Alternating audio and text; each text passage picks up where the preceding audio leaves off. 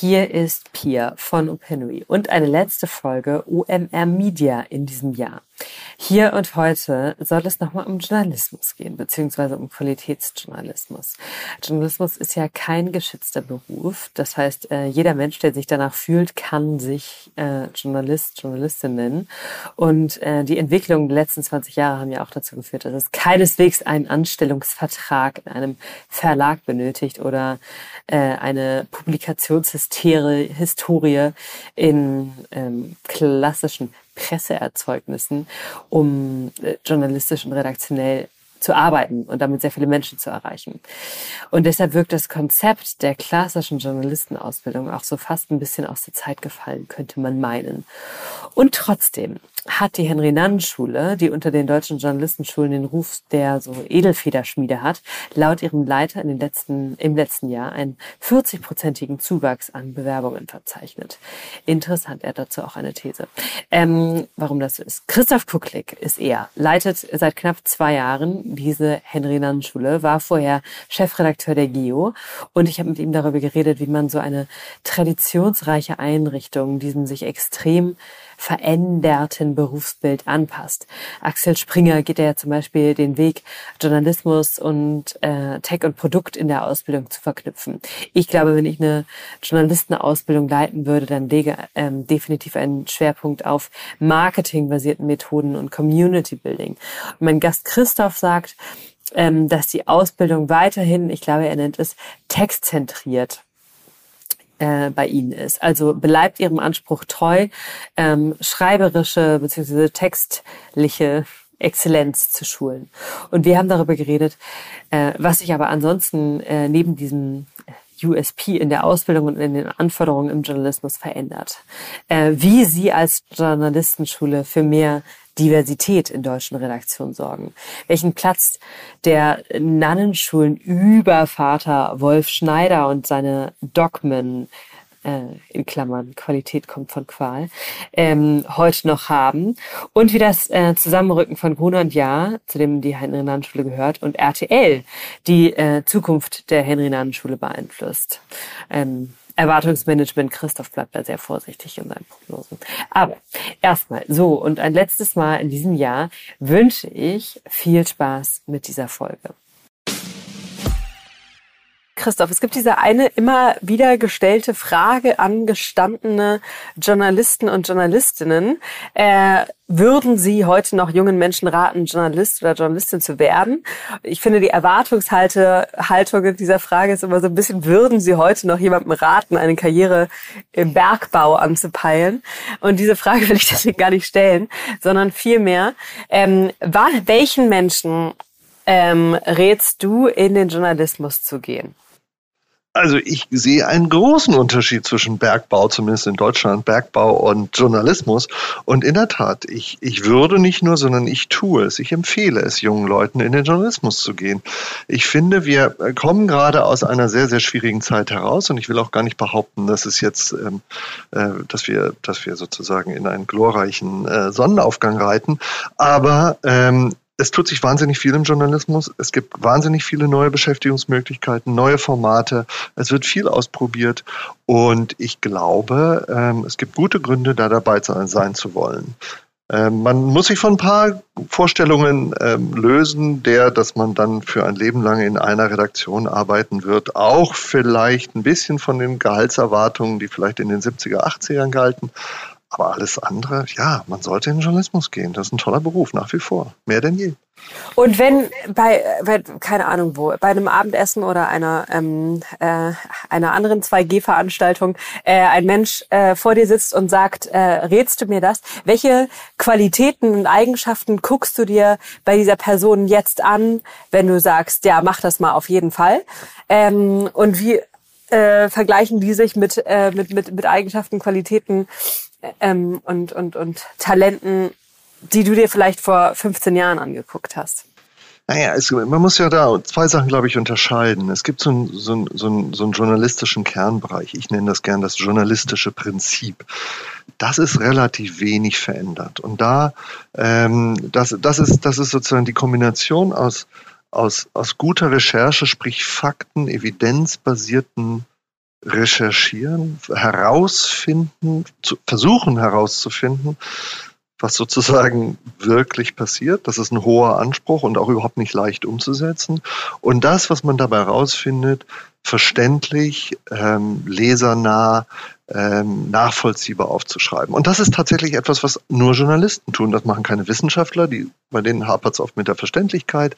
Ähm, und das tun äh, auch Propagandisten nicht, weil die, bei denen hapert es oft mit der mhm. Realitätsnähe. Also dieser Kern ist gleich geblieben. Und ich finde, dieser Kern, den muss man unbedingt verteidigen. Das ist das Tolle am Journalismus und das Schwierige. Es ist ein extrem schwieriger Beruf. Das ist das Tolle. Äh, ich würde also darauf achten, sind wäre derjenige, diejenige, die mir gegenüber sitzt, hat die Spaß daran? Ist das etwas, was sie reizt? Mhm. Ähm, was sich total verändert hat und ver weiterhin verändern wird, sind die Rahmenbedingungen, unter denen das stattfindet. Ähm, und das verändert sich sehr, sehr stark. Ähm, ich glaube, viele Journalistinnen und Journalisten haben noch gar nicht verstanden, wie stark sich das verändert. Wir stecken wirklich in einem grundlegenden Umbau des Mediensystems, da tun sich aber auch viele Chancen auf, dieses journalistische Prinzip neu zu interpretieren in neuen Formen, neuen Genres, neuen Technologien, neuen Finanzierungsformen etc. etc. Und ähm, ich würde darauf achten, dass diejenige, derjenige, der mir gegenüber sitzt, Lust daran hat, diese neuen Formen auch auszuprobieren und sich darauf einzulassen und nicht zu erwarten, dass das Heil sozusagen in einer Festanstellung, in einer Redaktion ist und da bleibt man dann für immer. Ähm, das wäre sicherlich die falsche Erwartung an das zukünftige Mediensystem. Und die Henry-Nannen-Schule galt ja immer als so äh, als Kaderschmiede von so, so journalistischer Exzellenz oder von exzellentestem Geschichten erzählen. Und ähm, liegt weiterhin auch darauf, plus Recherche, ähm, ein Schwerpunkt der Ausbildung oder wie hat sich die Positionierung äh, verändert? Ja, wir, also wir sind eine ganz ganz offen gesagt, das haben wir auch nie ver, versteckt, wir sind wirklich eine textbasierte Schule. Also wir, wir, Recherche ist das eine, aber wir nähern uns sehr stark dem Journalismus durch Texte, durch gute Texte, möglichst gute Texte. Und da sind ein paar Edelfedern auch aus der Schule rausgegangen, aber das war nie das Ziel, sozusagen nur diese zu produzieren. Das wäre auch fatal. Also wer sich dem Thema Journalismus lieber über bewegte Bilder oder Audio oder so vornehmlich äh, nähert, der wäre bei uns nicht richtig. Aber auf Grundlage dieser Textbasierung ähm, erkunden wir natürlich, und das nicht erst seit heute, sondern schon seit längerem natürlich all die neuen ähm, Genres und Formen, die es da gibt, äh, was weiß ich, von Podcasts über, natürlich machen wir auch Bewegtbilder, Newsletter. Äh, also Storytelling in den ganz unterschiedlichen Formaten spielt für uns natürlich auch eine große Rolle. Und ganz ehrlich, ich habe das Gefühl, das funktioniert nach wie vor ziemlich gut und irgendwie der Erfolg gibt uns auch recht. Also eine erstaunliche Zahl. Ähm, in diesem Jahr haben wir ähm, den, den, den neuen Jahrgang ausgeschrieben und wir hatten 40 Prozent mehr Bewerber als vor zwei Jahren. Also ein wirklichen, ein, ein, ein deutlich gestiegenes Interesse an der Schule, aber auch im Journalismus. Und vielleicht noch eine andere Zahl, die auch zeigt, dass, dass wir vielleicht nicht so falsch liegen, ist von dem letzten Jahrgang, dem 39., der gerade die Schule verlassen hat, haben, haben ähm, drei Viertel äh, eine Festanstellung bekommen äh, im, im Journalismus. Äh, es hätten noch mehr sein können, die wollten teilweise auch gar nicht, weil sie lieber frei arbeiten, was ich auch ganz großartig finde und sehr unterstütze. Äh, also das heißt, wir haben hohen Zuspruch und ähm, unsere Leute kommen auch an.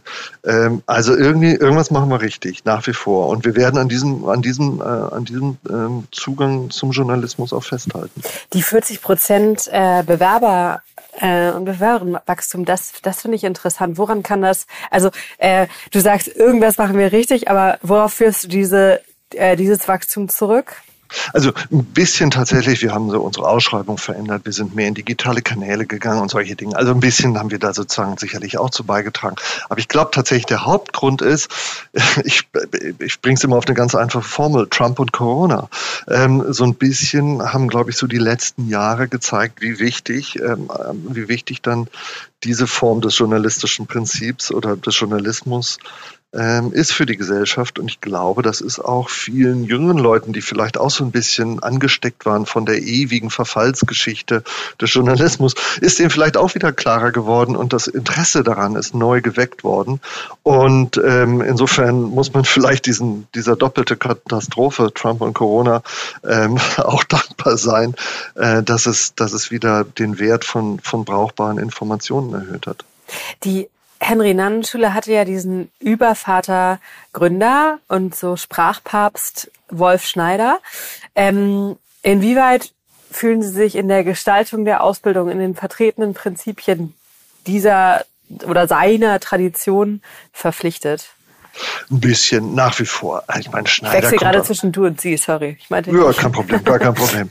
ähm, ähm, ja, also Schneider, also ich finde nach wie vor vieles, was er über Sprache sagt, ist nach wie vor richtig. Aber man muss natürlich aussehen. Schneider kommt aus einer ganz bestimmten Zeit. Er kommt eigentlich, der kommt, er kommt natürlich aus der, aus der, aus der Zeit der Informationsknappheit. Ähm, äh, und das hat auch seine Sprache geprägt. Wie ist ja überhaupt journalistische Sprache, ist ja sehr stark durch Telegramme geprägt worden.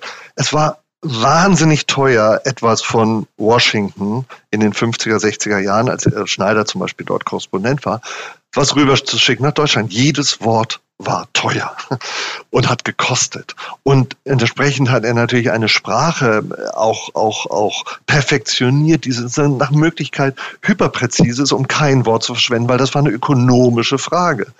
Das hat sich zum Beispiel total geändert. Also wir sind nicht mehr auf diese, wir, leben nicht mehr in dieser Form der Knappheit. Ähm, sollte man sich trotzdem präzise und schlank ausdrücken? Ja. Ähm, äh, muss man das unbedingt mit der Rigorosität tun, mit der er es gefordert hat? Ich glaube, das ist heute nicht mehr ganz so entscheidend. Aber nach wie vor, die Bücher werden hier gelesen. Ich verteile tatsächlich auch an die Schülerinnen und Schüler äh, nach wie vor ähm, ähm, so, so Handouts, in denen noch ganz viel Schneider drin steckt, weil also weg ist das überhaupt nicht. Wird auch noch propagiert, Qualität kommt von Qual? ah, das ist eine wundervolle Sache. Es hat mal einen Jahrgang gegeben, ich weiß nicht welcher, der hat das tatsächlich, äh, diese, diesen Spruch in Granit meißeln lassen wow. und der hing eine ganze Weile lang über der Tür, über einer Tür in der Schule.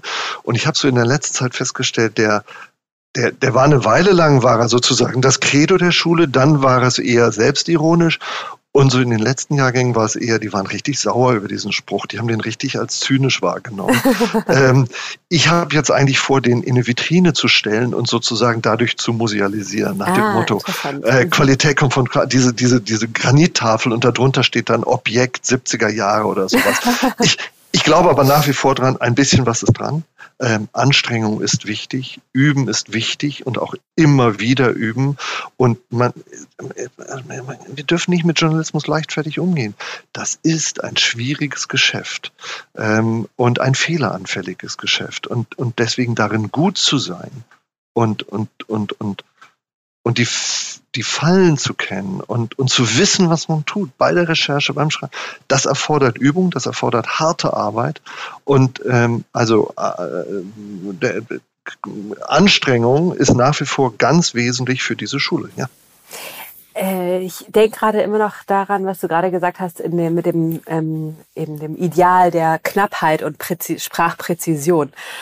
Und muss da gerade daran denken, wie ich mich, wie es mir immer geht, wenn ich so New Yorker Artikel lese, was ja also exzellentes, fantastisches Magazin und höchster Journalismus und so weiter. Und aber mir kommen diese Texte, diese ewig langen Texte immer so wahnsinnig undiszipliniert vor, wo ich denke, so wo ist denn die Architektur? Ähm, ist es so, so immer noch ein weiterer Aspekt einfach in einem neuen Absatz hinten dran geklatscht? So fühlt es sich für mich an. Und da frage ich mich, wie kulturell ist das geprägt? Oder ähm, wie guckt ihr solche ähm, anderen ähm, Stile an, die durch internationalen, äh, internationale Medien zugänglich werden. Das ist total kulturell geprägt. Und New Yorker ist ein schönes Beispiel. Überhaupt hm, Reportage schreiben im amerikanischen und im deutschen funktioniert üblicherweise komplett anders. Die haben auch dieses ein Ich, das wir im Deutschen kaum kennen, so ein, so ein, so ein, so ein Verbindungs-Ich, wo, oh, wenn der Übergang nicht so richtig klappt, dann nehme ich mich halt da irgendwie rein, aber auf so eine auf so eine ganz softe Weise, was, was ich im Deutschen meistens nicht gut liest. Ich habe das auch bei Geo erlebt, ähm, wenn wir, wenn wir Texte aus, aus New York oder so angekauft haben, weil wir von denen total begeistert waren. Und bei der Übersetzung dann hat sich herausgestellt, boah, das, das, ist, das ist harte Arbeit, das sozusagen ins Kulturformat des Deutschen zu bringen. Also ja, da gibt's riesige Unterschiede oder, oder äh, romanische Länder, Spanien, äh, Frankreich auch, Portugal, wo so die, zum Beispiel jetzt, um bei dem Genre zu bleiben, was ja äh, immer so ein bisschen Referenzgenre ist, auch, auch oft überbewertet, nämlich der Reportage, das, das, das gibt's da gar nicht so. Und das ist, ähm, das, das, ähm, da funktionieren dann zum Beispiel auch deutsche Texte gar nicht sonderlich gut. Ja, ja, das ist extrem kulturell geprägt. Und da muss man, ähm, da muss man einfach auch dazu stehen und, und zu sagen, ja, wir, wir sind hier sozusagen regional ähm, deutsch, weil fürs deutsche Publikum muss es halt funktionieren. Ich möchte noch mal auf die Positionierung eingehen. Und äh, du hast ja schon gesagt, also äh, euer Fokus oder USP ist, ist sozusagen, also ihr, ihr fokussiert euch auf Textform und äh, und da auf richtige Exzellenz.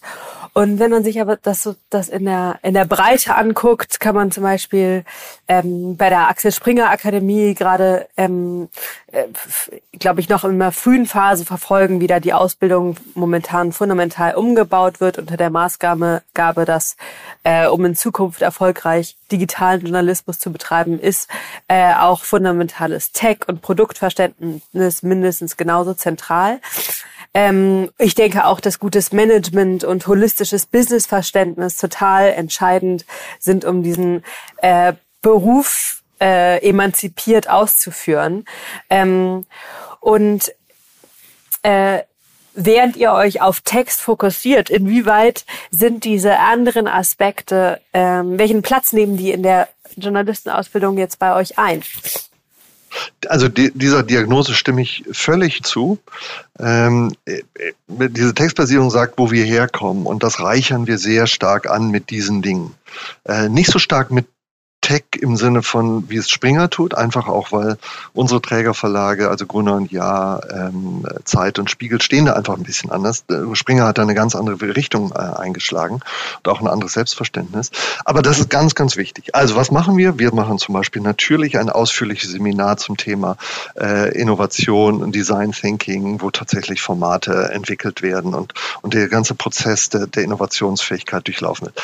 Gar nicht im Sinne von, alle Journalisten werden das immer tun müssen, aber auch um, um überhaupt mitreden zu können bei wenn, wenn es um Innovation zu geht und zu verstehen, was da eigentlich läuft. Das ist das eine. Natürlich ähm, lernen alle Schüler hier alle, alle Techn Techn grundlegenden Technologien, äh, was weiß ich, von Bewegtbild über äh, Podcast, Audio äh, etc. Ähm, die werden allerdings auch immer einfacher. Also man muss kein Coder mehr sein, um, ähm, um all das heutzutage zu beherrschen. Und das ist, das ist auch wichtig. Ähm, Management, Business, ja, äh, ein grundsätzliches Verständnis dafür, was das Geschäft eigentlich bedeutet, ist extrem wichtig. Aber da kommen wir zu einer Sache, die mir ganz, ganz wichtig ist. Die Frage ist ja eigentlich, wie muss heute eine Ausbildung aussehen, ist ja eigentlich, was, in welches Mediensystem, in welche Form von Journalismus entlassen wir eigentlich die, die hier ausgebildet werden? Und ich sagte ja schon an eingangs, ich gehe davon aus, dass sich das gerade schon seit längerer Zeit, aber das wird noch eine Weile lang so gehen, fundamental umstellt. Ähm, und da muss man mal drauf gucken, in welche Richtung äh, stellt sich das um, das Mediensystem, wird es umgebaut und da rein versuchen, versuche ich sozusagen, darauf versuche ich die jungen Leute vorzubereiten. Und dann ist es eben, dann sind es diese Punkte, die du angesprochen hast, aber es ist, glaube ich, auch ein grundsätzliches Verständnis dafür, in welches Mediensystem wir gehen ähm, und das lässt sich nicht nur einfach über einzelne Technologien oder so abbilden. In welches Mediensystem wir gehen, da ist ja, wir sind ja da in einem Übergangsstadium. Also noch existieren in einem Newsroom ähm, extrem viele Jobs, die wahrscheinlich perspektivisch ähm, deutlich effizienter von einer ähm, von einer künstlichen Intelligenz gemacht werden können. Oh, nicht sozusagen ja. ganze, das heißt ja, heißt nicht, dass es einen riesigen Stellenabbau unbedingt geben muss, aber es gibt ja extrem viele dumpfe Aufgaben in der Textproduktion, ähm, die halt jetzt noch gemacht werden und die dann auch tendenziell von ähm, natürlich von äh, hungrigen Jobstarterinnen gemacht werden, ähm, weil es schwieriger ist, einen gestandenen 50-jährigen ähm, ehemaligen Korrespondenten zu so einer Copy-Paste-Arbeit zu verdonnern. Ne? Und wie, wie bereitet ihr darauf vor, dass eben in einer, in vielen Jobs ein großer Teil der Zeit in wirklich stumpfer Produktionsarbeit besteht. Ja, also ja, das, das gibt's natürlich auch. Und, und da werden auch, also ich, ich habe auch überhaupt kein Problem mit KI in, in, in, ähm, im journalistischen Umfeld. Gibt's ja teilweise schon, wird zunehmen. Äh, Sprachprogramme werden viel, viel besser, das sieht man ja. Also das, das wird sicherlich kommen, aber ich glaube, das ist nicht unbedingt ganz Grundlegende. Wovon ich ausgehe, ist, dass wir ähm, sozusagen äh, in ein, ein, in ein System gehen, was ich immer als dezentrale Medien beschreibe. Also ganz kurzer Rückblick, historisch, wo kommen wir her? Wir kommen aus einer redaktionellen Gesellschaft. Ähm, also das heißt, eigentlich alles, was in die Öffentlichkeit gekommen ist, ist durch Redaktionen dahin gekommen. Sowohl journalistische Inhalte, aber auch ganz andere. Telefonnummern. Es gab Redaktionen für Telefonbücher. Wettervorhersagen. Alles, was in der Öffentlichkeit war, war vorher in Redaktionen gefiltert, sprich in sozusagen hierarchischen nach ganz bestimmten Prinzipien organisierten äh, Organisationen. Das ist beendet und ich ärgere mich immer so ein bisschen, wenn der Begriff redaktionelle Gesellschaft für die Zukunft angewendet wird. Das passiert ja, wird ja einiges, weil das, glaube ich, ist Nostalgie. Nein, die redaktionelle Gesellschaft liegt hinter uns. Die Gesellschaft hat sich eine Weile lang sozusagen durch Redaktionen repräsentiert. Das ist vorbei, das ist durch das Internet beendet worden. Ähm, was passiert jetzt? Ich glaube, wir sehen zwei hauptsächliche Entwicklungen, die ist ganz, ganz, ganz wichtig. Die erste ist, wir erleben eine grundlegende Umstellung der Finanzierungsgrundlage von, im Journalismus. Hauptsächlich von hauptsächlicher Anzeigenfinanzierung zu hauptsächlicher Leserfinanzierung verändert den Journalismus komplett. Inhaltliche Ausrichtung, wie werden die Marken gebaut, etc. Was ist die Größe von Redaktionen, die wir tendenziell schon geschrumpft sind und vielleicht noch ein bisschen weiter schrumpfen. Andererseits, dieser Umschwung ist teilweise auch geschafft worden schon. Einige Redaktionen reden schon hinter vorgehaltener Hand, noch nicht öffentlich davon, dass sie diesen Turnaround geschafft haben, dass sie von 80 Prozent Anzeigenfinanzierung zu 80 Prozent Leserfinanzierung gegangen sind. Aber Leser muss man ganz anders ansprechen als Anzeigenkunden. Und das passiert gerade. Das ist das eine. Und das zweite ist technologisch. Wir werden, ähm, es, es wird an ganz vielen Stellen nicht mehr nur in Redaktionen Inhalte gemacht. Social Media ist ein gutes Beispiel, aber auch ganz viele andere YouTuber etc. etc. Äh, Wissenschaftler, die äh, sich äh, ganz leicht an die Öffentlichkeit wenden. Das heißt, wir werden an ganz vielen Stellen, die nicht Redaktionen, klassische Redaktionen sind, wird Journalismus gemacht werden. Und darauf finde ich, muss ich die Leute, will ich die Leute auch vorbereiten. Ich werde mich rasend freuen, wenn der erste Abgänger der Nannenschule Newsletter startet und damit wesentlich erfolgreicher ist, auch finanziell, als er jemals als Redakteur sein könnte. Die ersten gibt es, die das machen in Deutschland. Das wird zunehmen und das fände ich großartig. Und dann dort super Journalismus zu machen, aber vielleicht als ein, zwei Mann-Team, gar nicht mehr redaktionell. Fände ich fantastisch. Und, und den jungen Kolleginnen und Kollegen diese Option zu ermöglichen und darauf hinzuweisen, hey, was könnt ihr bei Podcasts, bei Newslettern, bei anderen Formen, äh, in, äh, bei YouTube etc. alles machen, und dabei tolle Journalisten sein, aber nicht mehr in traditionellen ähm, Redaktionen. Auch das finde ich ganz wichtig, sie darauf hinzuweisen und darauf vorzubereiten und ihnen dafür ein sozusagen eine, eine, Idee zu geben, dass das eine wesentliche Geschichte äh, der Zukunft oder eine wesentliche Zukunft des Journalismus sein wird. Und, ähm, und sozusagen dieses Verständnis zu wecken, ist, finde ich, ganz, ganz wichtig heute. Total. Ich glaube, dieser Aspekt der Dezentralisierung, den kann man gerade überhaupt nicht überschätzen. Wie bereitet, also ich erinnere mich, ähm, bei mir in der Journalistenschule war dieses übernommen werden auch noch so ein immer so eine ähm, Nonplusultra ähm, KPI sozusagen. Und ähm, wie bereitet ihr auf diese Form der äh, Selbstständigkeit, wo ähm, mega viel Potenzial drin steckt, denn ähm, vor? Also Na, indem wir, indem wir das, indem wir Leute einladen, die davon erzählen, die das machen, gemacht haben, eben, ich, ich sehe das aber gar nicht, ähm, um keinen falschen Eindruck ähm, ähm, aufkommen zu lassen. Ich sehe das gar nicht, dass sich das gegenseitig ausschließt. Übernommen zu werden, ist gerade zum Start einer, einer journalistischen Karriere durchaus noch hochattraktiv und wollen auch die meisten, äh, finde ich auch gar nicht übel. Aber Journalismus äh, war schon immer und wird auch zunehmend sozusagen auch so ein Pendeln sein zwischen ganz unterschiedlichen äh, Anstellungsformen, frei, selbstständig, als Unternehmer, möglicherweise wieder in der Redaktion. Ähm, äh, also insofern, das schließt sich gar nicht gegenseitig aus, aber wir, ich versuche sozusagen beide Optionen äh, darzulegen. Ähm, und, und das machen wir eben äh, durch Seminareinheiten, durch Leute, die hierher kommen, die das, die, die es auch mal ganz ökonomisch kühl vorrechnen, was weiß ich, indem wir äh, Newsletter-Leute einladen, die das einfach mal zeigen, was da geht.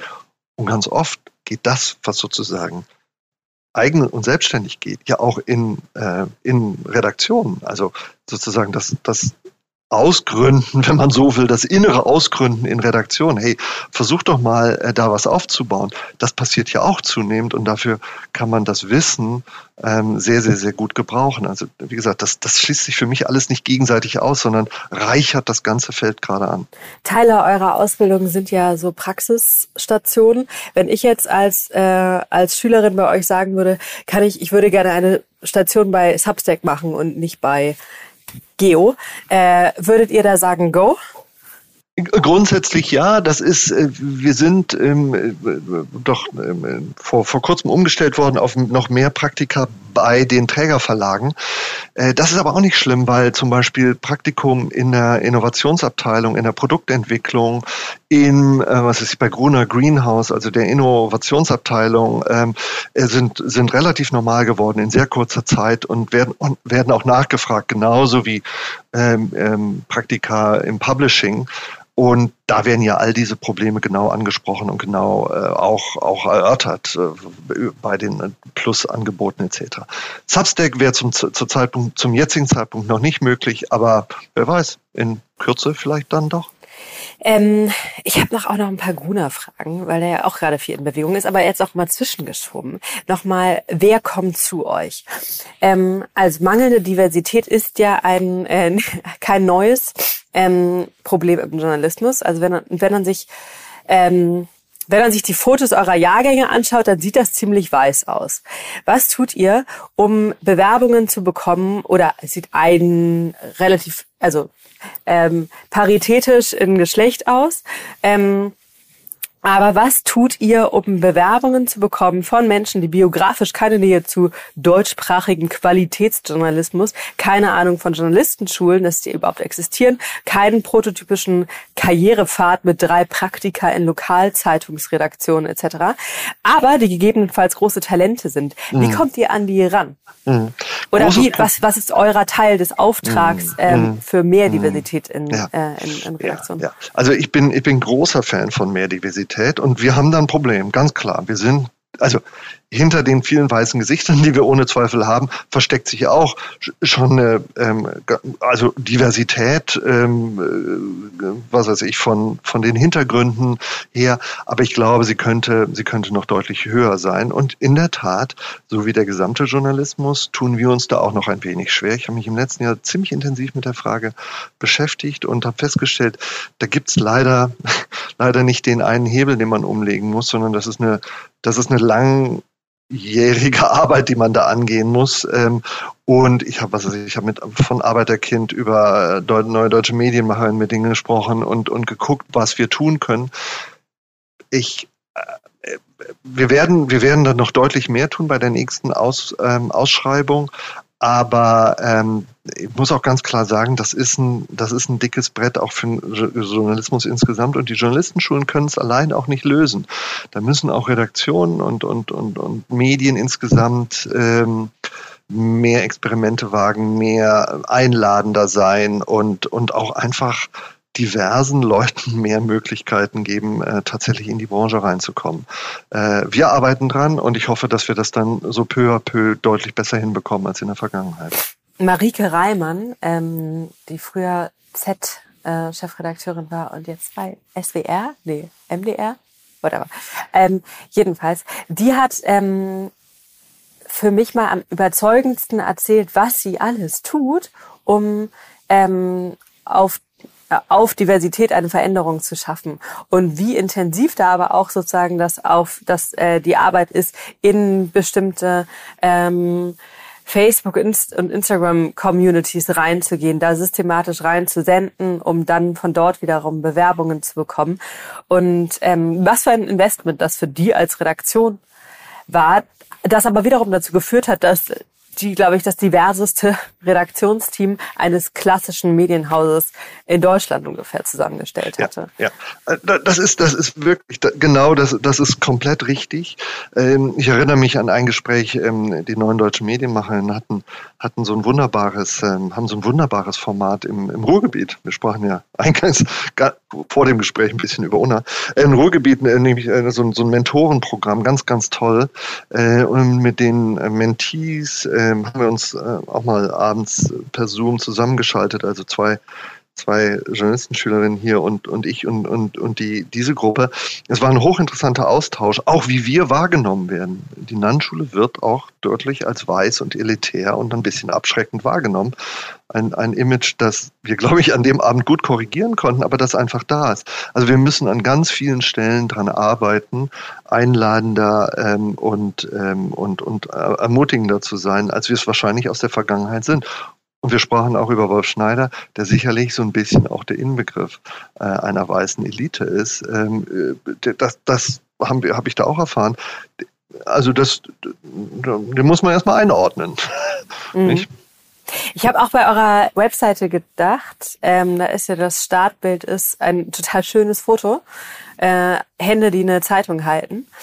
Ähm, aber das sendet natürlich auch eine Message, ne? Und wenn ich noch nie eine Zeitung gelesen habe, dann würde ich mich fragen, was hat das mit mir zu tun hier? Ja, genau, genau. Total, total. Solche, solche Dinge. Wir sind allerdings auch eine ziemlich kleine Schule. Wir sind groß im Bewusstsein, aber klein in der Power. Ähm, deswegen, ja, das, all diese Dinge anzugehen, ähm, erfordert einfach ein bisschen Zeit. Mhm, klar. Ein Teil ist ja auch, ähm, kann man sich so eine Ausbildung leisten? Und ähm, äh, die Bezahlung ist ja, äh, also ist geringer als manche anderen Ausbildungsberufe. Ähm, wie geht ihr damit um? Großes Problem. In der Tat großes Problem. Also wir sind ja, wir, wir zahlen ja immerhin. Also es gibt andere Journalistenschulen, die zahlen gar nichts. Äh, wir zahlen und ab einem bestimmten Zeitpunkt äh, auch so, dass man, dass man damit ganz gut leben kann. Aber in der Tat ist eine hohe Hürde äh, und ähm, ich finde, da müssen wir uns auch nochmal drüber beugen, um, äh, um, das ist so eines der strukturellen Hindernisse, ganz klar. Äh, da müssen wir uns nochmal drüber beugen und uns überlegen, äh, machen wir das hier wirklich richtig oder müssen wir es ein bisschen, bisschen umschichten nochmal? Wichtige, gute Frage. Ähm, ich glaube, in der Vergangenheit waren wir immer ein bisschen zu sehr davon überzeugt, wir zahlen ja, dann ist alles gut. Nee, nee, das reicht alleine noch nicht und das müssen wir uns nochmal anschauen. Ähm, was ähm, dieses Jahr sich ja fundamental auch weiter bewegt hat, sind ähm, eure ähm, Unternehmensstrukturen, in die ihr eingebettet seid und die euch umgeben. Und ähm, ein äh, engerer Schulterschluss zwischen Gruner und Ja und äh, RTL. Zuletzt habe ich gelesen, jetzt steht das äh, Gruner und Ja Logo, ähm, ob das erhalten wird zur Frage. So, was äh, es hat sozusagen da Geschäftsführungswechsel gegeben. Was heißt das für euch? Es gibt RTL, ähm, es gibt Gruner, es, es gibt Gruner und Ja, es gibt eine RTL Journalistenschule. Ähm, wie sind da diese Entwicklungen, ähm, wie kommen die in eurer ähm, Henry Nannen Schulenrealität an?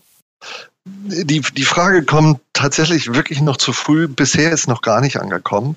Ähm, äh, wir sind, ähm, wir sind äh, diese beiden gut funktionierenden Schulen sind einfach noch nicht Thema Nummer eins. Ähm, wir werden uns dem wahrscheinlich nächstes Jahr widmen, aber in welcher Form und wie ist tatsächlich zum jetzigen Zeitpunkt ähm, offen. Und äh, wir werden, wir werden dann mal äh, drüber sprechen und uns auch ehrlich gesagt viel besser erstmal kennenlernen müssen, um überhaupt entscheiden zu können, ähm, wie, wie eine Zukunft aussehen könnte, wenn sie denn gemeinsam sein sollte oder wenn sie nicht gemeinsam ist.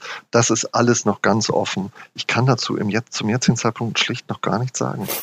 Klar, nachvollziehbar. Was wäre dein Best-Case-Szenario? Kannst du das sagen? Na, mein Best-Case-Szenario ist immer, Best-Case-Ausbildung. ähm, und ich finde, wir machen einen ganz guten Job. Ähm, und ähm, ich glaube auch, die RTL-Journalistenschule, äh, soweit ich alles, was ich davon höre, ist, die machen auch einen guten Job und in ganz anderen Gebieten ähm, und haben ganz unterschiedliche, wir haben ganz unterschiedliche Stärken. Und ähm, ob man daraus was, ähm, ob man die zusammenwirft oder nicht oder so, völlig offen. Tatsächlich, und, und zwar, das ist jetzt kein PR-Schnack, das ist tatsächlich völlig offen. Und äh, weil wir, weil wir noch gar nicht angefangen haben zu reden. Und ähm, dann wird sich alles Mögliche ähm, erweisen. Aber ich glaube, äh, ganz, äh, ganz sicher oder ich weiß, dass es keine vorgefassten Pläne irgendwo gibt, sondern dass das äh, ganz offen gespielt wird. Dann habe ich eine letzte Frage. Wir sind hier kurz vor Weihnachten. Ähm, ich glaube, Moment, ich glaube, die Folge kommt am kommt an Heiligabend, könnte sein. Oder am 23. Jedenfalls. Ähm, äh, bist du in deiner Rolle, hast eine sehr, hast du ja eine sehr große Nähe zu exzellentem Journalismus. Was sind ähm, deine Lese-, Hör- und äh, oder Sehempfehlungen für oh. die kommenden Tage? Uiuiui, oh, das ist viel. Also, ähm, ähm, oh, oh Gott, damit habe ich jetzt überhaupt nicht gerechnet. äh, du kannst auch kurz überlegen. Keine, äh, äh keine, ähm, äh, kein, oh, was habe ich denn zuletzt gehört? Also ich höre so viel und gelese auch so viel leider oder zum Glück, ähm, wie auch immer. Ähm, ja, wenig, wenig gerade ganz, aber das ist, ah, das ist ja, nee, das ist, das ist so sehr, sehr spezialistisch. Ähm, das sind auch nicht die bestgeschriebenen Bücher, aber wer mir gerade als jemand, der über Journalismus gut nachdenkt, gefällt, ist ein, ein Mensch, der heißt Andrei Mir, ein Russe, der in Kanada lehrt ähm, und der hat gerade was zu Postjournalism geschrieben. Leider ein Buch, das ähm, man hätte extrem redigieren müssen und um mindestens ein Drittel kürzen, aber ganz interessant, wie der sich Gedanken macht. Ein bisschen alarmistisch, aber, aber eigentlich, eigentlich, ähm, eigentlich ganz gut, ganz interessant. Und zum Ausspannen würde ich in jedem Fall empfehlen, ein, ähm, wie ich finde, völlig zu Recht hochgelobtes Buch von Edgar Selge. Ähm, ähm, wie heißt es nochmal? Das gerade aktuell ist, ein Roman, fantastisch, wunderbar zu lesen. Und ich würde auch gerne empfehlen, weil ich es auch ganz, ganz toll fand, äh, von, einer, von einer sehr, sehr geschätzten Kollegin, nämlich von äh, Kue Pham, ähm, von der Zeit, die hat einen Roman geschrieben mit dem, äh, mit dem wunderbaren äh, Titel, wo auch immer ihr seid, auch äh, herrliche, ähm, wirklich gute, unheimlich schön geschriebene und informative Urlaubs Urlaubslektüre. Das kann ich nur empfehlen. Sie war auch an der Henry-Schule, oder? Sie war auch, ja, in der, das stimmt sogar. Äh, das, das könnte man jetzt denken, ah, jetzt empfiehlt er nur die ehemaligen. Nein, nein, äh, das stimmt. Sie war hier, aber ähm, ich glaube, dieser Roman hat damit dann doch nichts zu tun. Ich suche noch Edgar Selge gerade parallel. Ja. Ähm, Mann, dass mir der Name nicht hast einfällt. Hast du uns endlich gefunden?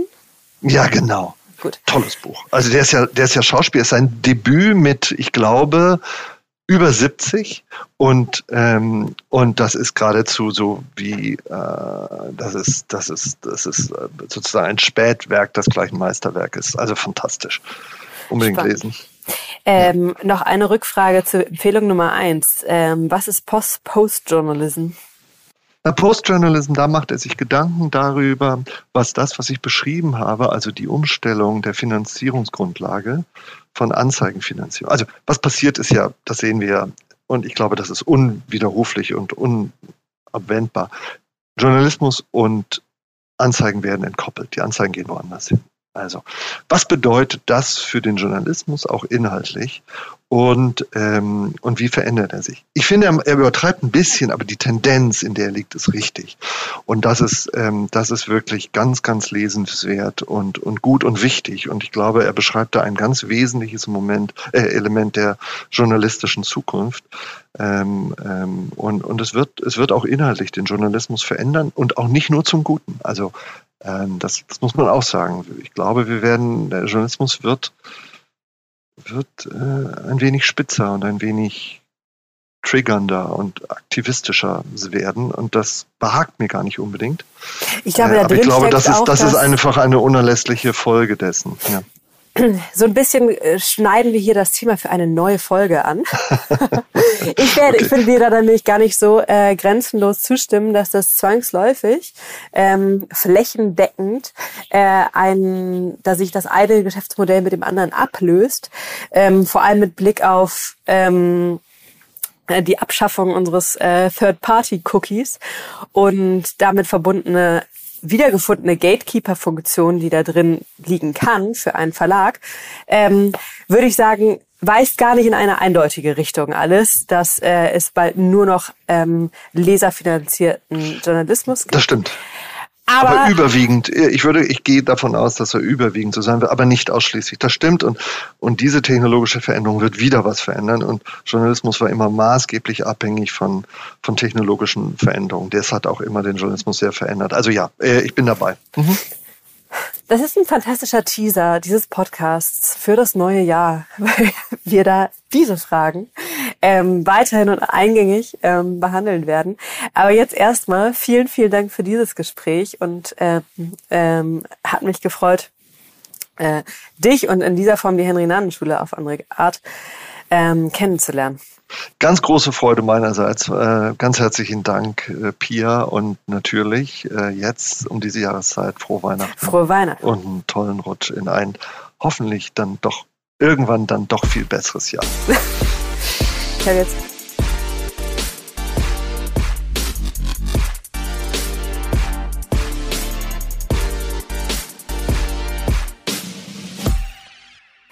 Das war es mit OMR Media in diesem Jahr. Ich freue mich sehr über diese loyale Zuhörerschaft hier und über die richtig guten Kommentare und Beiträge zu jeder Folge. Und freue mich in vieler Hinsicht auf 2022 mit euch. Ciao. Dieser Podcast wird produziert von Podstars bei OMR.